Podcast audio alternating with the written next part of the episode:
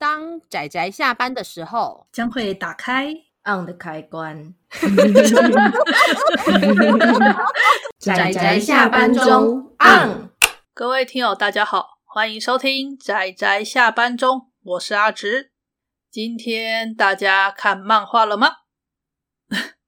好，我觉得大家可能会有点困惑，说：“诶，今天怎么这么难得是阿直我一个人来录节目？”对，没有错，今天就真的只有阿直我一个人来录节目。诶，怎么说呢？阿直我其实从之前吧，好像只录过一次自己一个人录制之后，然后呢，因为感觉实在是觉得一个人很难控制节奏感，然后还有很多各式各样的理由，所以我那时候就说，我绝对以后不要再一个人录了。但你知道，人就是这样，人只要说出来的话，就很容易，很容易有呃所谓的嗯，就是人不要 T K 啦。简单来说就是这样。那原本啊，齁，原本其实这件事情应该怪我，因为我们。我们仔仔下班中其实就是有点类似，到后来有点分工啦，就是大家就是分工说，哎，哪个时段哪个时段，呃，应该说哪几集哪几集由谁来负责，这样，反正就类似这样的感觉。然后原本照理说，这最近应该是阿紫我来负责，但是阿紫我呢，因为沉迷了其他的东西，所以书看太少。对，不好意思，我书看太少了，然后就比较没有什么新的作品。但是后来就想想说，哎，有啊，有一部就是我们今天要推荐的这部叫做《奴隶少女的幸福家庭》。哎，我想说，哎，好哎，我之前很喜欢的这部漫画，好不容易最近终于代理了，那就来讲一下这一部好了。可是又因为我太仓促的没有跟其他人说，然后他们还没有看，就变成只有我一个人有看。结果，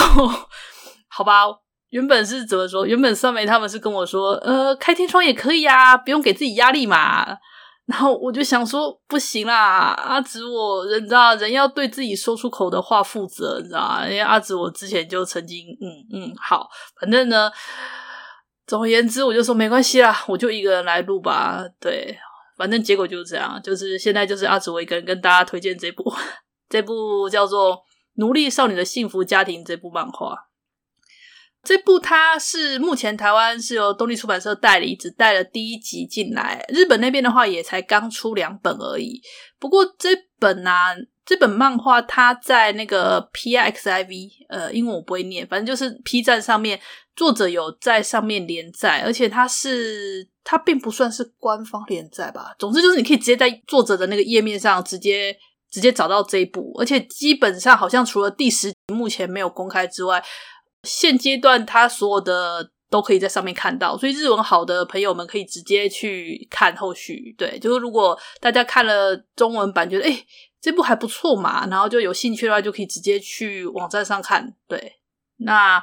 这部呢，我觉得从书名已经可以很明显的知道大概是什么样的作品。它就是描述一个呃被父母双亲卖做奴隶的一个少女，然后她在。辗转经历了很多很辛苦悲惨的事情之后，然后被一个现在的一个新的主人所买下。那后来呢？原本这个主人呢，据说在外面就是社会上风评很差，是个恶名昭彰的一个算是奴隶贩子吧。然后好像有一种什么奇怪的性癖啊，为什么买一些那种呃有残残缺的什么的奴隶之类的那种，就是。风评很差，就是一个异常性癖之类的，类似这样的人物。然后我们的这个女主角叫苏菲亚，被小时候被双亲卖给了那个工厂，然后就一直当奴隶。结果因为在工厂工作，就一直不断的在各种消耗之下，她把她的左脚吧搞坏了，她变成有一只脚是跛脚。然后后来就是工厂就觉得说这个已经没有用了，就想要把它处分掉。结果就被我们这个好像有。说有这个异常性癖还是什么的，这个奇怪的奴隶主，算是奴隶主嘛，叫做威廉亚姆，威廉简称威廉，然他名字有点长，反正就是被这个这个威廉给捡到，就是给他买下，然后买下之后呢，就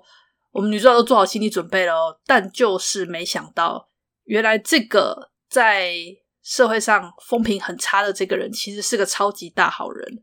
然后他之所以会到处去买这种身体残缺的奴隶，其实就是算是他的一种变相帮助。因为照理说，这种残缺的奴隶都会被处理掉，对，处理掉。然后他这个算是救他一命。而且当女主角她来到这个家之后啊，就是跟其他的一些，就是在我们这个主人就是脸色，其实我们这主角看起来真的像坏人，他就是那种一脸死鱼眼，然后呢脸就是都没有笑容，然后看起来就真的是感觉好像。然后那个眼神吧，因为是作者画法，就会让人家看着觉得这个人怎么完全死鱼眼，一副眼神死，感觉有点诡异的一个男人的的那个外貌。可是实际上你会发现，他是一个很笨拙，然后一个呃，他其实内在背负很多的一个人。这个关于这个主人的故事，在中间吧会稍微提到，就是为什么他会开始就是去就是购买这些有伤有残疾的这些奴隶，跟他为什么。他的心境的转变，就是当故事比较到中期的时候，会稍微提到。那我们先回到我们这个女主角叫苏菲亚这女主角身上。那她呢？她来到这个家之后啊，吼，一开始她当然非常的不适应，因为那人一个一个人长期被伤害久了之后，他其实他会失去对于人类的信任感。然后你就看到说，在这种情况之下，就很像像野猫受过伤害的那种流浪动物或野猫。呃，这样讲也不太好。反正总之就是受到伤害的人，他们很难去信任别人。但是这个故事，你就看到他很多就是呃，这个充满了耐心的这个威廉，跟其他一样被他救助下来的这些，算是就是定这些前奴隶们，对，他们算是前奴隶们。然后跟他的跟我们这个女主角的互动，然后呃，会慢慢的讲这些奴隶他们的一些过去，那他们跟现在这个主人他们认识的这些过往，然后。慢慢的就是有点呃修复了女主角的内心吧，让她就是开始渐渐觉得说，哦，我可以在这个地方生活下去。然后她渐渐的把这个地方，她开始承认了这是她自己的家。所以就是就像我们这个书名讲的，就是幸福家庭。她跟这些，她虽然有她的原生家庭，虽然非常的悲惨，然后过的她之前的过往也非常的惨烈，但是。当他来到了这个由这群一群奴隶们跟这个奇怪的主人所组成的这个这个家庭之后，他终于获得他的归属。这样子，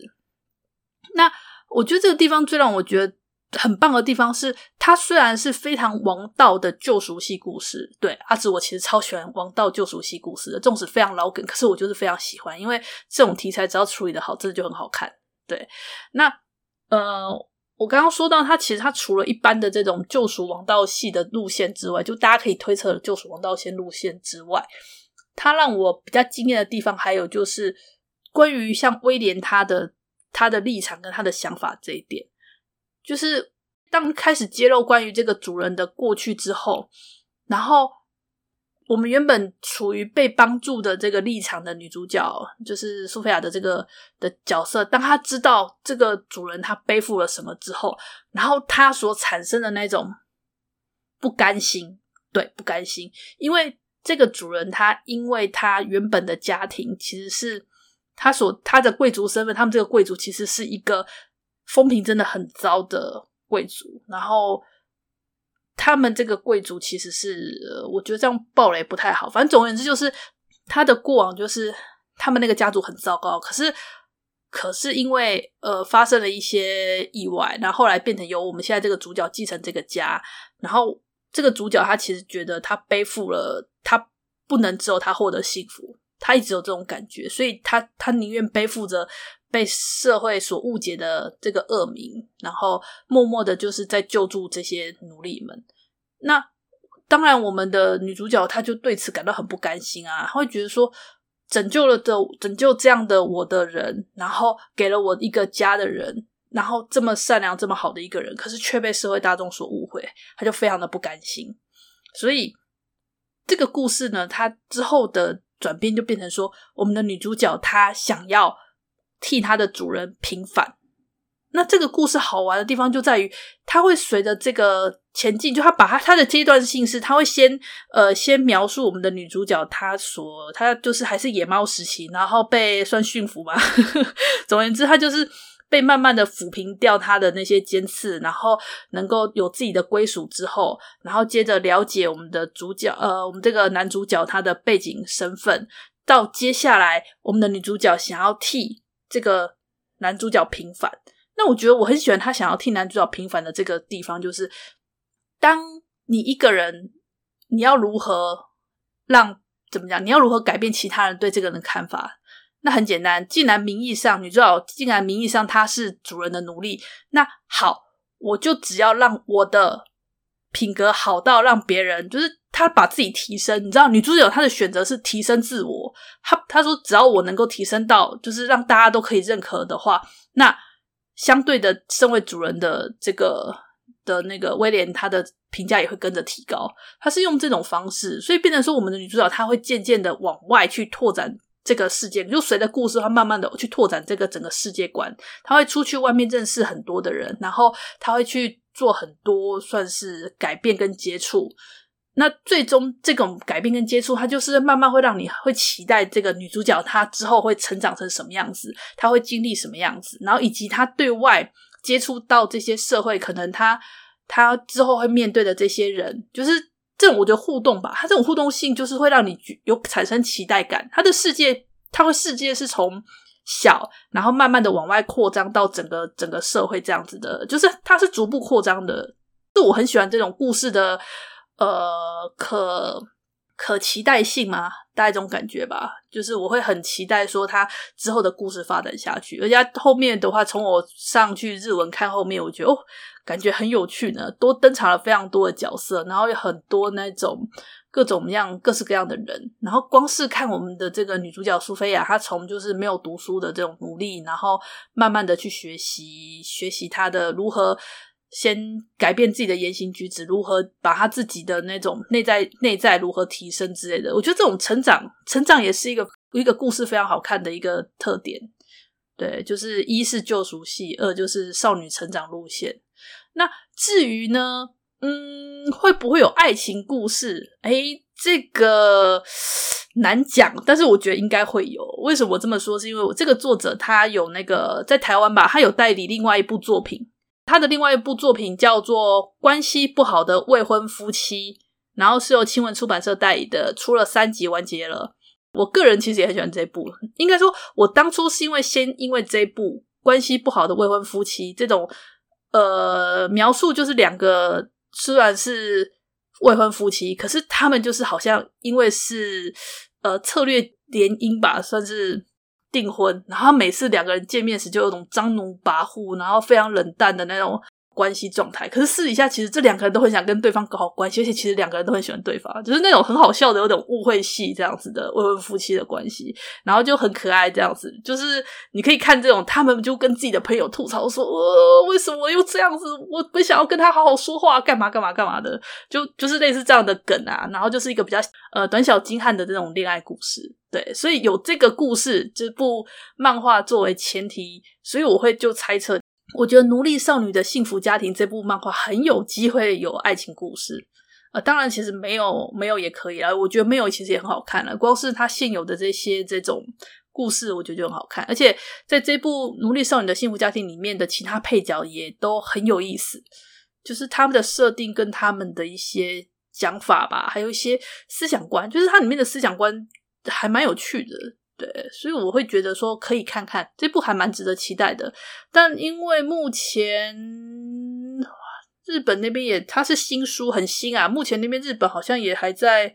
呃，我看一下回数好像才十三十四回而已吧，单行本出两本，所以我们就慢慢等吧。这个作者我觉得还蛮稳定的，我觉得可以看看。嗯，啊，至于我刚刚提到的那部什么关系不好的未婚夫妻啊，如果大家有兴趣，其实也可以去找一找。呃，好像好像我不知道有没有电子书诶，但是好像我也不确定还买不买得到诶，天哪，好糟糕哦！但是那部也很好看啦，也蛮推的。对，OK，那总而言之，我觉得我有点有点讲太多，但是我还是蛮希望大家有机会可以看一看这一部，我还是蛮推的啦，就是希望大家有机会可以看一看，就是这部《奴隶少女的幸福家庭》。呃呃，附带一提，它的原文啊，其实它的原文是叫做。被双亲卖掉的我的幸福家庭，好像是类似这样的意思吧。然后他就把它很很直接的就把它叫做奴隶少女的幸福家庭，我觉得也挺好的啦。就是就是还蛮直接 明白的。OK，好啦，那总而言之呢，今天关于这部漫画的推荐就差不多到这里啦。谢谢大家的收听。那如果还有机会，说不定还会再听到阿梓我的个人一个人的录音。希望不要啦，希望不要。哎，好了，就先这样啦。谢谢大家，我们就下次再见了，拜拜。啊，上班，上班，我不要工作。下班了，回去回去工作喽。